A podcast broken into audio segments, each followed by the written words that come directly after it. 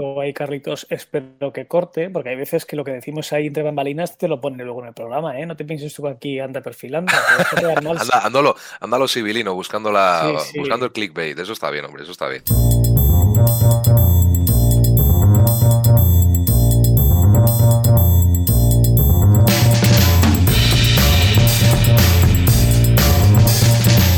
Bienvenidos y bienvenidas de nuevo a este Stories, una semana más. Aquí Carlos Lecegui al habla para acercaros eh, unos minutos de, buen humor y de cosillas curiosas. Y hoy empezamos semana como siempre hablando de cocina, pero mm, no como venimos haciendo casi dos años, bueno, un año y medio más o menos, sino hoy con un eh, programa mm, especial, entre comillas. No especial porque sea digamos, eh, raro o diferente a otros días, o sea, menos que otros días, sino especial porque tenemos hoy invitado especial. Eh, invitado, pues es un invitado premium. Pero antes, antes toca hoy saludar a nuestros colaboradores de siempre, de cada semana. Bienvenidos de nuevo, Rafa Cuevas y Julián Espósito. ¿Qué tal? ¿Cómo estáis? Julián y yo somos los colaboradores de siempre y luego tenemos el invitado premium. O sea, hemos pasado de ser especiales tú y yo, Julián, a ser los de siempre. ¿Tú te das cuenta? es que directamente sería el momento de hacer huelga y directamente dejarle a él con su invitado pues mira, Rafa, creo que sí. Buenas tardes y nada, Santas Pascuas. Hola, ¿qué tal? Hasta la próxima. Que no, que no, que quería yo sin vosotros, que este, que este programa no sería igual, solo se hablaría de mi odio hacia los gays antes y de poco más. Ah. porque hablarías tú solo, sin nosotros, las cosas como son. Pues por eso, eh, no, no, por eso. Y muy agradecido de que estéis vosotros también aquí cada semana, que también sois especiales. Ya, claro, pero no somos premium, o sea... No, es que premium no, premium no... Eh, no. Claro, no, como no pagamos la cuota, pues... Claro. No, no, en todo caso, a lo mejor él es el que no nos paga a nosotros la cuota. Porque no, no. Hacer algo premium, tú tienes que pagarle algo a alguien. bueno, a ver. por ahí. A ver, que yo tampoco soy premium de nada. Es decir, no soy gold tampoco. Bueno, en fin, que todo, todo bien, ¿eh? Ya recuperados, ya después de una semana y pico de Navidad y de Reyes, ya vuelta a la normalidad y todo bien. Ya, verás tú, ya estoy pensando en las vacaciones de Semana Santa. Con esto digo todo. Pues, eh, pues te quedan unos días, ¿eh? Te quedan unos días, Rafa. Eso es ser muy optimista. eso, es, planificar el futuro. Que además este año Semana Santa va como tarde, va más allá. Bueno, en fin. En abril, Bueno, puedo ya presentar al invitado premium que está aquí escuchándonos diciendo bobadas. Venga, por favor. Bueno, como decía, tenemos hoy a un invitado premium. Ya sé que nos ha gustado, pero mira, a mí me gusta. Ah, y es que nos acompaña un. bueno, a ver, a ver si luego está de acuerdo con esos adjetivos o no.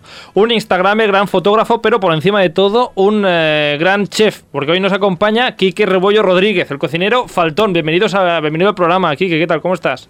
Muy buenas, encantado de estar aquí con vosotros. A ver, porque aquí algunos te hemos conocido a través de Instagram, pero creo que por encima de todo eres cocinero. Eh, sí, o no, o no. profesional desde hace más de 10 años ya. Eh, sigo ejerciendo, pero de, en otra rama que no es la, tradicional, digamos. No estoy en restaurante desde hace ya cuatro años. Ahora soy profesor de cocina desde hace pues cuatro años, que entré en una escuela privada de aquí de León y ejerzo pues de chef privado para pequeños eventos, eh, hago también asesoramiento a algunos restaurantes pequeñitos y demás que me han pedido en su día. Y bueno, todo lo relacionado con la hostelería, show cookings también en, ferias gastronómicas y cositas de esas. Y es pues, bueno, más o menos a lo que me estoy dedicando y la verdad es que lo agradezco porque la, hostelería tradicional es eh, enormemente sacrificada. ¿verdad? 80 horas semanales no las aguanta todo el mundo. Eh, ¿Tan, ¿Tan mal se vive trabajando en una cocina? Me refiero por el estrés y demás, ¿eh? Depende de lo que tú llames vida. Es decir, si a ti te gusta trabajar eh, día y noche todos los días, pues mm. entonces, oye, es una vida buenísima. Eh, si no te gusta ver a la familia, si no te gusta ver a los amigos, si no te gusta tener vida social en general, es una buena vida. Si te gusta ahorrar, pues también es una buena vida, porque no tienes mucho tiempo para gastar. Pero si quieres tener un poco de vida, contacto familiar, contacto con amigos, disfrutar un poco de otra cosa que no sea la vida laboral, la verdad es que no, no es precisamente un entorno agradable, digámoslo así. Si, alguien nos está escuchando y quería ser eh, chef, digamos, un restaurante, igual ahora se lo está pensando. Yo fue lo primero que me dijeron, que hay que tener mucho cuidado y que tienes que tener las ideas muy claras porque vas a tener que trabajar fines de semana, vacaciones, que yo con eso no tengo ningún problema, la verdad. eh, tienes que aguantar muchísimas horas de pie, muchísimo estrés. Eh, yo estuve, pues, no sé, 8 o 10 años fácilmente en restaurantes muy punteros, en restaurantes no tan punteros, en hoteles sobre todo. Eh, y la verdad es que bien, mal, depende del sitio. Las horas siempre eran bastante abrumadoras hasta llegar a turnos de 16, 18 horas y media, creo que fue el máximo de horas que llegué a trabajar seguidas. Eh, y acabas mal, acabas de que tú cuando haces un parón entre un trabajo y otro, por, bueno, se acaba el contrato, porque te quieres ir del restaurante o lo que sea, eh, acabas teniendo un, un, break ahí que dices, necesito recuperar por lo menos durante un mes y luego eh, te das cuenta cuando vuelves a quedar con tus amigos un poquito de manera más asidua o con la familia, ellos hablan, Oye, pues cuando fuimos a las fiestas de no sé dónde, cuando tuvimos la comida de esto, del otro, dices, es que me he perdido muchas cosas, es que me he perdido literalmente muchísimas cosas. Eh, por ejemplo, en mi profesión, el tema de tener pareja estable es muy complicado porque no se suele la otra parte de la relación no suele aceptar que tú no estés nunca en festivos, vacaciones, eh, cualquier día tú estás trabajando. Y estás trabajando no en un trabajo de oficina, que tú entras a las 8, sales a las 3 o a las 4, sino que tú habitualmente es un turno partido. Tú entras a las 10 de la mañana o a las 11, sales cuando acaba el servicio, que pueden ser las 4, las 5 de la tarde, las 6 incluso en ocasiones. Vuelves a entrar en por turno partido, vuelves a entrar de vuelta a las 7, las 8, dependiendo del día de la semana, si hay mucho trabajo, si hay poco marchas pues cuando acabas. Y si tienes el trabajo cerca, de, de, o sea, tu casa cerca del trabajo, pues bueno, ni tan mal, pero como vivas a media hora, a una hora, es que hay veces que no te compensa el, el, el irte del restaurante y te quedas allí media hora o una hora o lo que sea y, y reenganchas otra vez. Qué, qué, boni sacrificado, la qué, verdad. qué bonito, eh, Julián, el, el, el trabajo de, de, chef. Yo, yo lo veo, lo veo complicado, mal regulado. Mal regulado sobre todo lo tenemos aquí en este país porque porque yo qué sé, por ejemplo, vas, no sé si Francia lo tiene mejor o peor, ¿no? Pero cuando viajas, viajas a Francia, sabes que el horario de cocina es de 12 claro, a 2. Eso es verdad, es por, es por, el horario de comida que tenemos que igual es, es más, más, complicado que en otros países. Es, es, eso no ayuda precisamente a que los hosteleros tengamos, eh, digamos, un ritmo de vida más normal. Fuera de nuestro país sí que es también habitual trabajar bastantes horas, porque oye, es, es lo que hay, quiero decir, la hostelería es eh, sector servicios, puro y duro. Es decir, dependemos de, del cliente, del turista, para poder trabajar. Pero yo tengo conocimientos de que en Reino Unido, por ejemplo, se lleva bastante a rajatabla los horarios, en, pues en, Francia más o menos también. Hay excepciones, también se paga mucho mejor, como hace, me hace Rafa el gesto.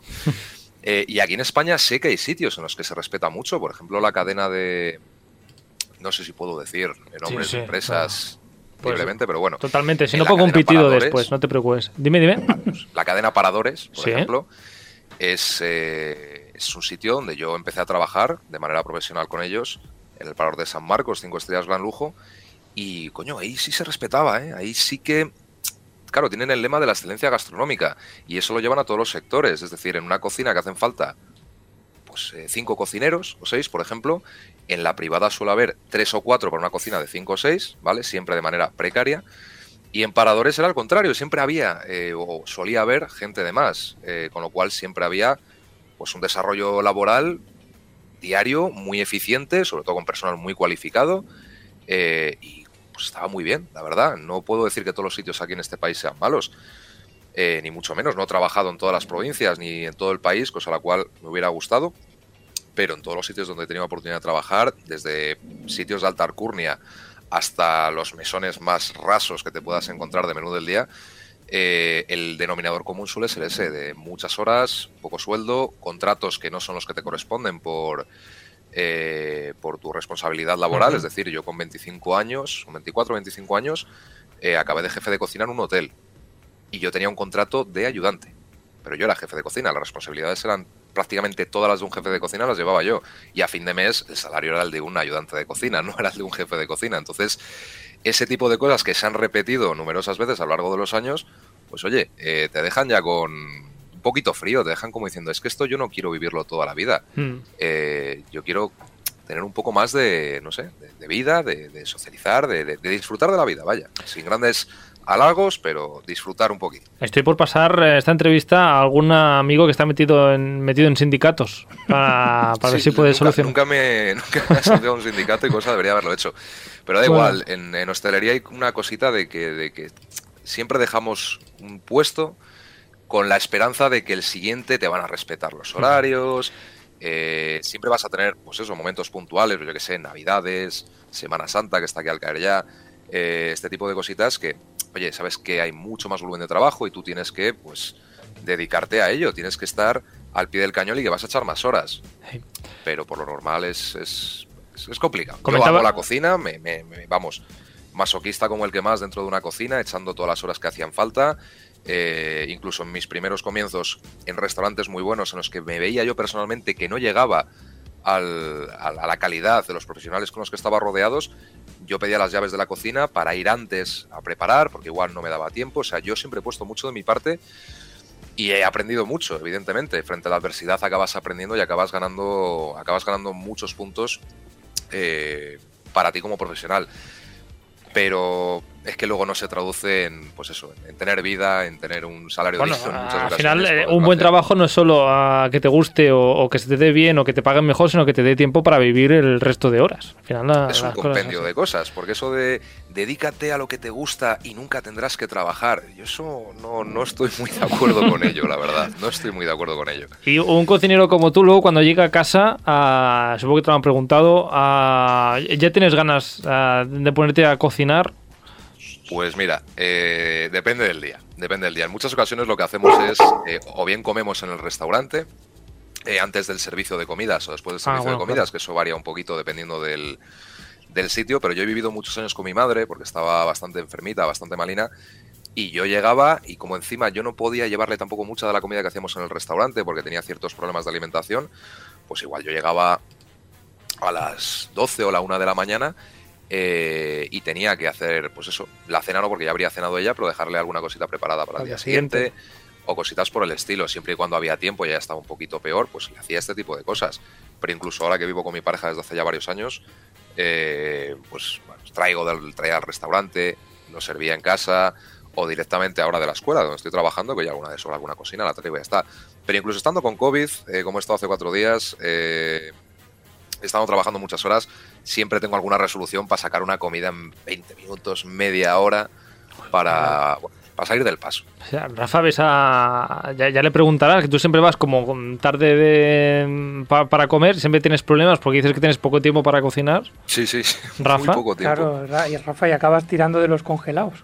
Exacto. Pero no, no, es que aquí sabes qué pasa, tenemos un problema porque aquí el señor Lecegui no le gusta que yo utilice congelados. Mira, ya Aqua también está diciéndole Lecegui que eres bobo porque los congelados están estupendamente bien y en un momento rápido te sacan de algún tipo de problema. Hay congelados y congelados. Eh, bueno, pero congela- estoy hablando de congelados de, de- de- de verdura fresca. Sí, sí, sí, yo sé que- claro. Rafa, yo sé que tú tienes una calidad. Claro. Yo estoy seguro que hablo de tu Claro, es nevera que y tienes bastante más calidad aquí que yo. Aquí ahora los dos van a ir en contra de mí porque como son, son amiguis que se conocen, Sí. pues eh, ahora, ahora Se- van a- el, el congelado es, genial, es mejor que el fresco. Se mandan No, no, yo no he mensajitos dicho- y yo les he visto ahí tecleando pero- en el móvil. No, teclado. no, no. Si, No, si yo, tú a ver. si tú supieras lo que estoy tecleando, Julián.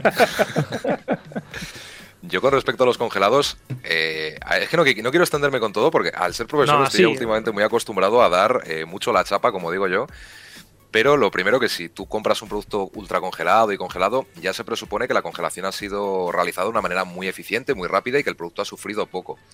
Porque lo que hace la congelación es básicamente crear cristales de agua, lo cual, los cuales ocupan más volumen que el propio agua, son cortantes, rompen fibras, de ahí que el pulpo se congele y ya no se le azote como se hacía antes con piedras.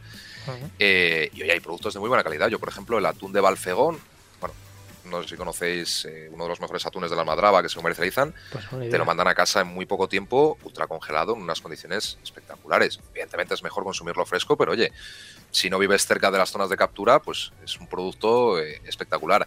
Ahora, tener como he tenido yo, desgraciadamente, en el congelador lasañas precongeladas, o sea, preelaboradas estas de Leroski o de, bueno, de marcas blancas o de, o de marcas de, de primera, eh, pero no por mí, sino por mi pareja cuando yo no estoy en casa, es eh, me rompe un soluciona, poquito el solu- corazón. soluciona una comida. Soluciona una comida bueno. para gente sobre todo o que no sabe cocinar o que tiene muy poco tiempo eh, o cosas por el estilo. Yo entiendo que no todos los trabajos y no todo el mundo tiene las mismas, las mismas habilidades para poder gestionarse el hacer la comida en casa, el saber hacer la compra, todo este tipo de cosas que nunca nos han enseñado. eh, lamentablemente es algo que en la vida adulta mucha gente se resiente por ello. Y yo conozco muchas personas, bueno, muchos de mis amigos y mi entorno cercano, siempre les he dado consejos para, oye, para que sepan un poco distribuirse el tiempo, para que no tengan que abusar en exceso de este tipo de cosas. Es decir, que te puedas preparar el bath cooking este que está tan en boca de todos desde hace unos años. Eh, coño, yo lo llevo preparando toda la vida, entre comillas, siempre dejando cositas preparadas con antelación y demás.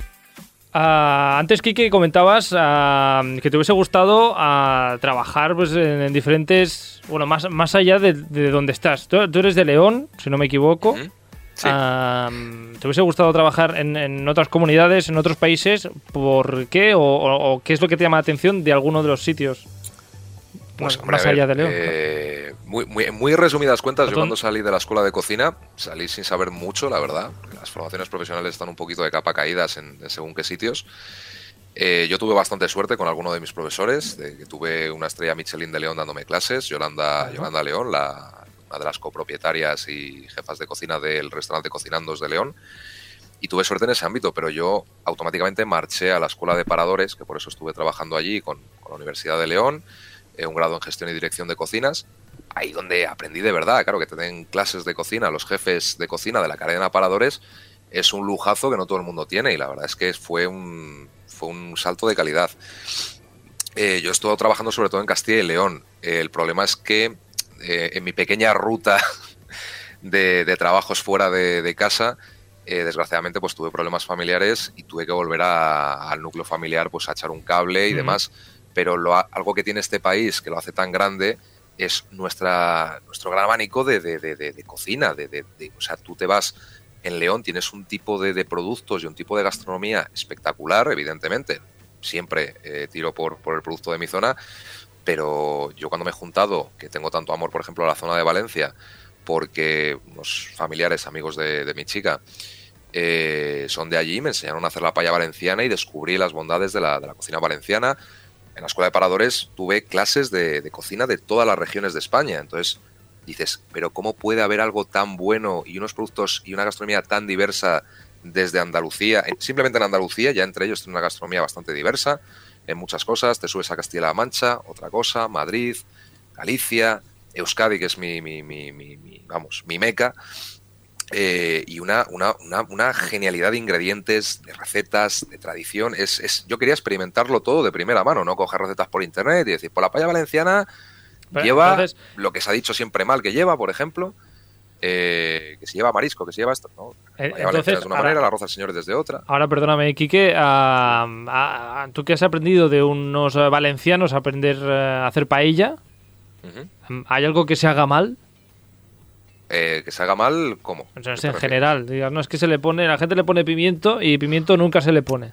El problema es que estamos muy acostumbrados eh, en toda España a que el arroz de los domingos lo llamamos paella y no lo es. Yo soy bastante defensor de la tradición y de la cultura gastronómica. Hago todo tipo de platos, me gusta mucho la cocina de autor, la cocina de vanguardia, la cocina tradicional sobre todo, que para mí son las bases. Pero cuando me llega mi suegra, literalmente ayer, y dice, oye, veniros a comer a casa, que es que he hecho una paella y luego lo ves. No digo, no has hecho una paella, has cogido cosas que tenías por la cocina, has metido arroz, tienes congrio, tienes pollo, tienes mucho colorante, pero eso no es una paella. No está hecho tampoco en una paella. Eh, pero bueno, es, es, como se le ha denominado siempre al arroz de los domingos en prácticamente toda España mm. y a ver quién es el listo que empieza a desmentir eso. Pero entonces una, una paella aquí que entonces eh, ¿qué, necesita tener un arroz para que sea paella? A ver, la paella valenciana, como yo la entiendo, eh, es siempre carne de. es un plato eh, llano, un plato barato. Tradicionalmente llevaba, si mal no recuerdo, llevaba una especie de rata de aguas, la cual creo que está extinta y se empezó a sustituir por conejo, pollo, judía verde, garrafó, tabella, eh, azafrán, un buen arroz de, la zona de la bufera, un J. Sendra, que es el que suelo utilizar yo, un bomba, que no es que me entusiasme demasiado, este tipo de arroces de calidad de la zona de Valencia pimentón que no sea ahumado y que no sea picante. Esto fue algo que me recalcaron muchísimo estos, estos amigos de Valencia, Magda y Mois.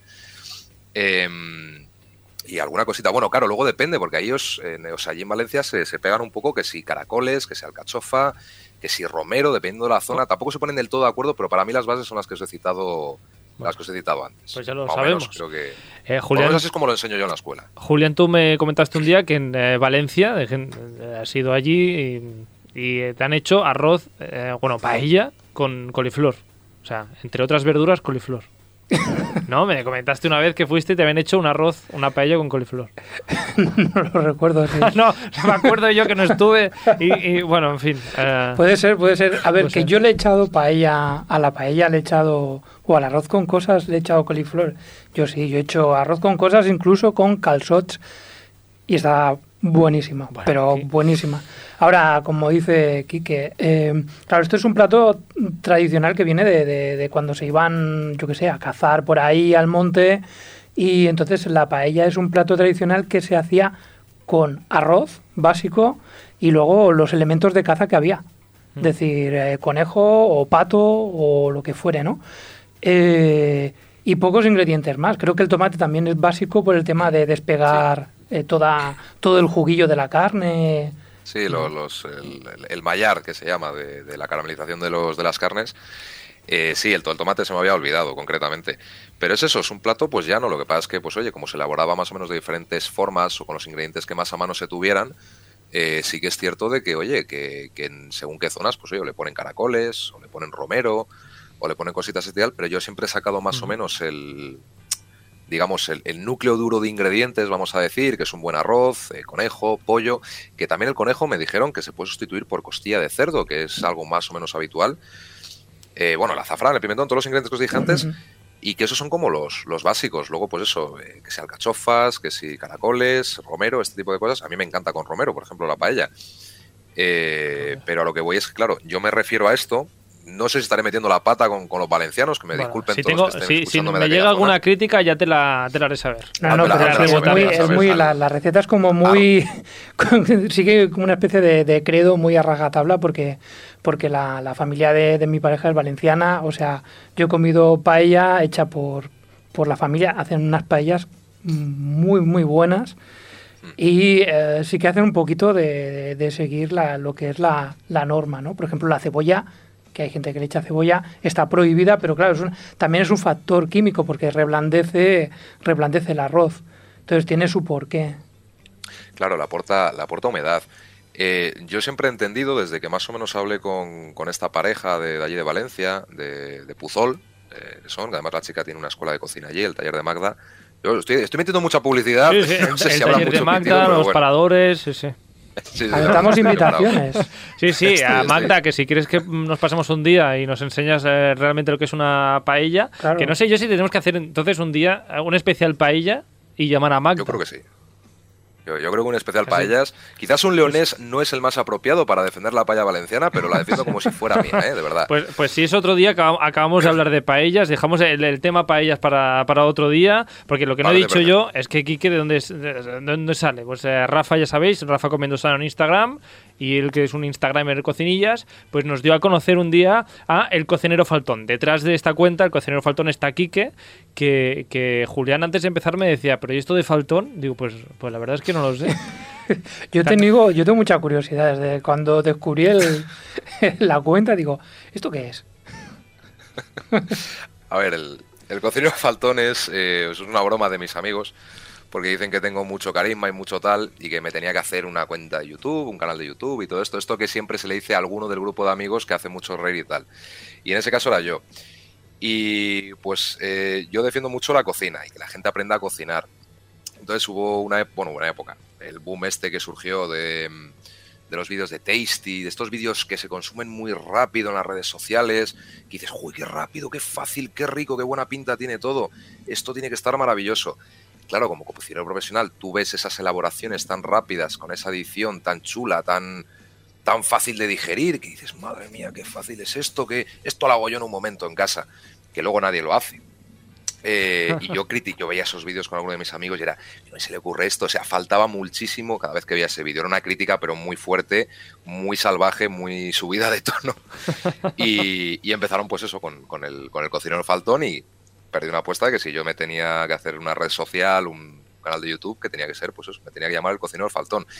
Y la cuarentena, pues oye, insistencia de mi chica que es fotógrafa, pues me, me insistió a que tienes que hacerlo ahora que estás sin hacer nada, que esto, que el otro. Los platos que haces en casa los pones un poco bonitos como haces cuando hacemos cenas así y tal. Y, y los subes, que ya verás como que te viene bien para todo, para el tema trabajo, para para lo que sea. Y empecé así, estuve un año prácticamente subiendo a diario. Ahora estoy pudiendo subir menos por el desborde de trabajo que estamos teniendo, mudanzas y demás, que hemos tenido bastante lío el último medio año. Pero bueno, a ver si ahora con el 2022 en, eh, recién empezado, como quien dice, puedo ponerme un poquitín más de vuelta al, ruedo. No, no te diré a ti que, hagas publicidad de tu propio, bueno, de, ti mismo, sino Rafa Cuevas, tú que diste a conocer, digamos, esta cuenta. No sé, dime, dime algo bonito de lo que se puede ver en el cocinero Faltón. Pues mira, metiéndome un poco con él, te voy a decir que lo bonito de su cuenta son las fotos. momento, momento. No, puedes, no puedes empezar diciendo algo positivo, diciendo, mintiéndome con él. Eh. Sí, sí, sí. Lo, bonito de su cuenta son las fotos que no las hace él. No. A mí lo que me gusta mucho de él, básicamente, es eh, lo, que ha, lo que ha dicho un poco al principio, ¿no? Que utiliza mucho lo que es la comida tradicional, lo que es de cuchara, los que son pucheros, guisos, y eso es lo que a mí me gusta. Por eso me gusta a mí su cuenta. O sea, yo con su cuenta, ya no solamente leyendo la receta, viendo la foto, yo babeo y salivo. O sea, yo comería todos los días lo que come él.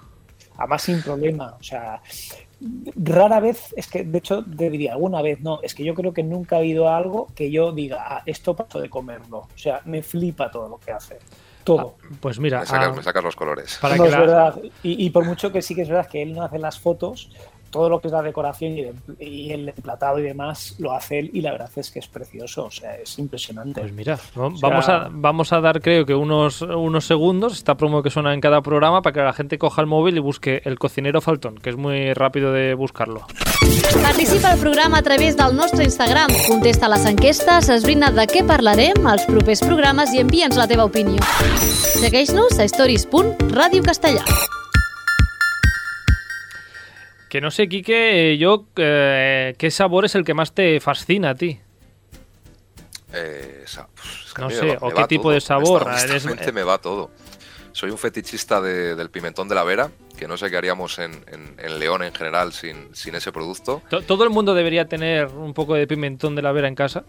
Yo creo que sí, es uno de estos productos, es que sí, el azafrán es, es algo muy propio de nuestro país, pero el, el, pimentón es algo que no sé, como que no llama tanto quizás a la gente y para mí es un indispensable. El comino también, Vaya. Eh, bueno, yo Mira, Carlos, el comino. El comino. siempre me critica porque a mí el comino no me va mucho y Julián le pone comino a todo. absolutamente. Julián es un tío sabio. sí, Es, sabio, es sabio. entre, los guisantes y el comino no hacemos vida de ti, ¿eh? No, no hacemos nada. Ya me lo dice mi madre. Yo, aquí, voy a defender a, Carlos. Lo del comino es indefendible porque yo también he hecho comino a todo, pero lo de los guisantes. el, problema que tenemos con los guisantes es ese, eh, esa explosión dentro de tu boca. Exacto. No, yo, entiendo que los guisantes o los amas o los odias. Esa textura, ese. no. Bueno, es que me gustan todas las legumbres y los guisantes no pueden ser menos. pero escucha, a mí me gustan los garbanzos, me gustan las lentejas, pero ese plof que te hace un guisante no te lo hacen el resto de legumbres. No, nada, y ningún otro alimento en realidad. Bueno, unos garbanzos en la sartén saltan como palomitas. ¿eh? Igual no dentro de la boca, pero. No, pero fuera de la boca no pasa nada. Ah, el, problema son las cosas que explotan, y aquí voy a hacer una crítica a la alta cocina, si me la permites, eh, Quique. Las esferificaciones. Eh, sí, qué, qué, manía con poner, hacer esferas de, de lo líquido. Si es líquido, déjalo así. bueno. Es, estética, es un, pues eso, el que te estalle en la boca. Yo entiendo que mucha parte de los sabores, eh, a la gente, o sea, no es que no nos guste o nos deje de gustar algo por el sabor exactamente, sino muchas veces es la propia textura de ese producto la que no acaba de convencer. Si no, yo tengo amigos que son unos adictos a los callos, eh, pero por ejemplo, hay, hay gente que le encanta la salsa de los callos, pero no le gusta la textura del callo. Es una textura un tanto peculiar. Aquí eh, tienes a dos. A dos, sí. Julián eh, y yo somos de, esa, de ese tipo. Pues eso, por ejemplo. Porque mojamos, eh, mojamos el pan, mojamos en la salsa, pero el callo que se lo coman otros. esa salsa, esa salsa es un, es un pecado. pero es que hay, muchas cosas de estas en, la cocina, que es la propia textura. Entonces, la alta cocina también, pues eso, buscar formas nuevas de, dar textura a otros alimentos tan poco habituales. pues oye, una aceituna líquida, por ejemplo, que fue una de las míticas que, se desarrolló en el Bui con, con Ferran al mando, que era una, aceituna con forma de aceituna, pero tú te la metías en la boca, se rompía y se te, llenaba toda la boca de un sabor intensísimo aceituna. Pues es eso, una, una, explotación diferente, digamos, de un producto para que tenga una textura diferente, respetando el sabor. Eh, la alta cocina y la cocina de vanguardia es, es, es una locura a mí me encanta, eh, es un mundo un poquito hermético, la verdad, pero es, es, un, es un mundo que yo recomiendo a, todo- a- todos los que nos estén escuchando que, que prueben en alguna vez en su vida, aunque sea una estrella Michelin, que los hay muy baratos por 35 50 euros, puedes comer en este país en una estrella Michelin y merece la pena. Quizás no es la experiencia de un tres estrellas Michelin, pero aún así sigue mereciendo mucho la pena para un cumpleaños, para un evento especial, para decir, oye, pues una vez en la vida quiero yo probar un, una estrella Michelin, yo lo recomiendo, ¿eh? merece la pena. Pues eh, mira, ya que estamos con eh, recomendaciones, una de las partes de- del programa de hoy quería que me recomendaras algún sitio de, de tu tierra donde comer bien. Si alguien pasa por la zona, En mi tierra se come muy bien en casi todos los sitios, sobre todo en la zona de la montaña. Para mí es una de las zonas de montaña más bonitas de toda España, la montaña de León y de la zona de Asturias.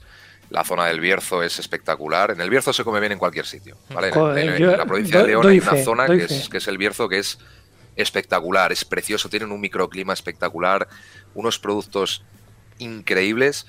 Pero aquí restaurantes, pues bueno, yo recomendaría, como no, eh, los dos estrellas Michelin que tenemos en la ciudad de León, que serían el restaurante Pablo y el restaurante Cocinandos. Eh, luego tenemos el, el teóricamente uno de los mejores restaurantes de carnes del mundo, que es el Capricho, la bodega El Capricho de Jiménez de Jamuz, donde tuve la oportunidad de trabajar en su día. Carne de buey madurada con sus propios eh, bueyes. Yo estuve trabajando con ellos una temporada y la verdad es que la mejor cecina que yo he probado en mi vida es la hacen allí, de los mejores chorizos de buey, también los he comido allí. La mejor carne, sin duda alguna, la he comido allí. Y saliendo, lo que pasa es que son sitios, los estrellas Michelin son, bueno, tienen un precio bastante asequible. Eh, muy, muy fácil de, ir a comer, menú, menús increíbles. Capricho quizás se sube un poquito más económicamente, porque claro, la carne de buey madurada, eh, el envejecimiento que le hacen a la carne lleva mucho tiempo eh, y los precios son pelín elevados, pero merece la pena. hombre, Y yo, sinceramente, si la gente viene a León, que vayan a la ciudad, eh, entren en el barrio húmedo, vayan de tapas, que es lo más típico que tenemos, que en León no se va a cenar. En León te juntas con los que te hayas juntado, se pone bote y vas de tapas, vas de bar en bar pidiendo un- una cañita, un vinito y te ponen tu racioncita de, pues, eh, de oreja, tu racioncita de croquetas, morcilla, lo que, lo que sea. Cada bar tiene como su especialidad un poquito y entre el barrio húmedo y el barrio romántico al lado de la catedral, que es el casco antiguo, es, vamos, no, no vas a fallar, eh, seguramente vayas donde vayas. pues mira, ah, con lo de la carne de buey ah, madurada has ganado a Julián, ah, seguro.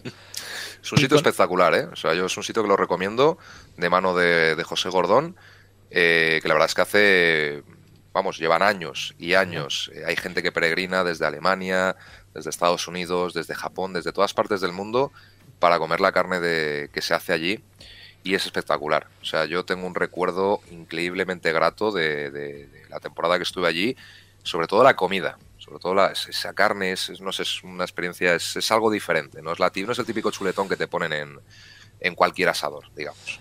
Rafa, Yo, yo, yo iría por la cecina, ¿eh? A mí la cecina la cecina es espectacular. La Y cecina es espectacular. Claro, y si dice que es la mejor cecina que ha probado en su vida, pero vamos, de cabeza voy. Ahora dirá el señor Carlos Lecegui, es que a mí la cecina... No, no, no, mucha no, no, la gracia". cecina, todo, todo bien con la cecina. No la acompaña No, con, la, la guisan- ceci- con la cecina guisantes, no la acompaña, ¿no? el- En el sur está el jamón, el jamón ibérico, el buen jamón ibérico.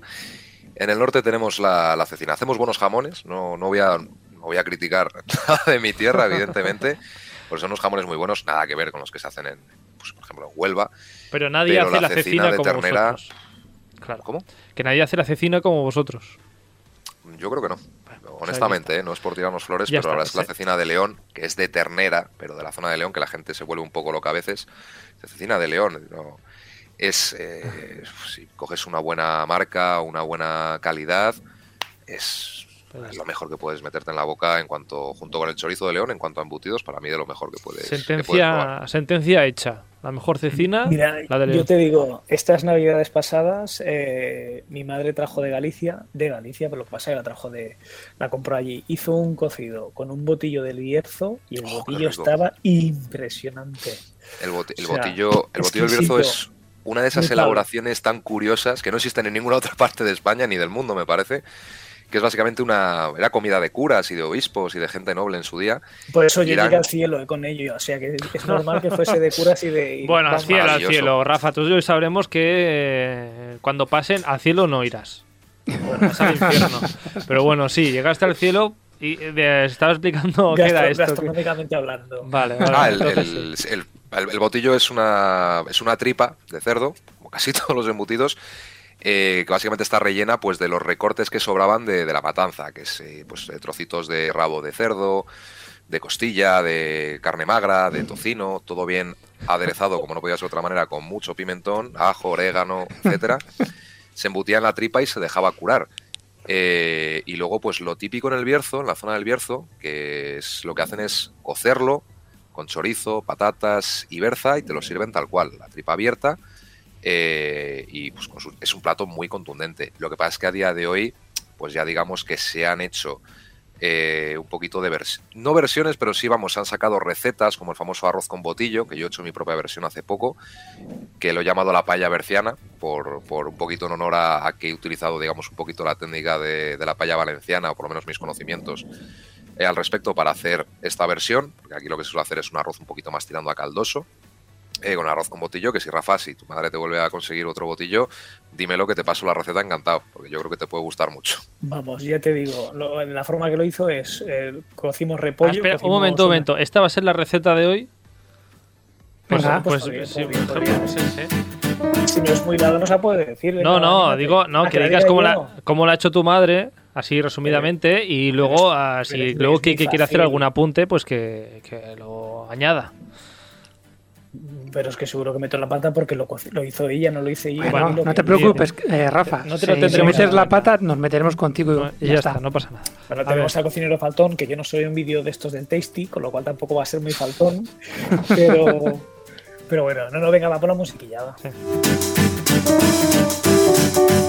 Venga, Rafa, rápidamente, porque estamos fuera de tiempo ya, así que Mira, adelante. Tan fácil, como, tan, tan fácil como limpiar el repollo, cocerlo con unas patatitas tipo cachelos estupendas, cocer el botillo, que de hecho se coció en otra olla distinta, y luego lo único que hicimos fue partir el botillo en tres o cuatro trozos, ya no recuerdo, lo acompañamos con, con su patatita y con su repollo, aunque lo ideal, como decía antes Quique, sería con un poco de, de berza o algún otro tipo de verdura, y Mm. la verdad es que lo único que hay que hacer es tener un cuenquito para echar los huesitos que te puedan quedar de la costilla, como decía y tal, y es que tienes una comida ahí brutal, exquisita, exquisita. Ya O está, solo, solo eso. ¿Algo que añadir, eh, Quique? No, no, para nada, para ¿No? nada. De hecho, Ah. yo, si yo critico mucho los vídeos de Tasty y de todo esto, es porque es, es, digamos, muy pop, muy de fácil consumo y luego nadie lo hace y abusa mucho de ciertas sustancias.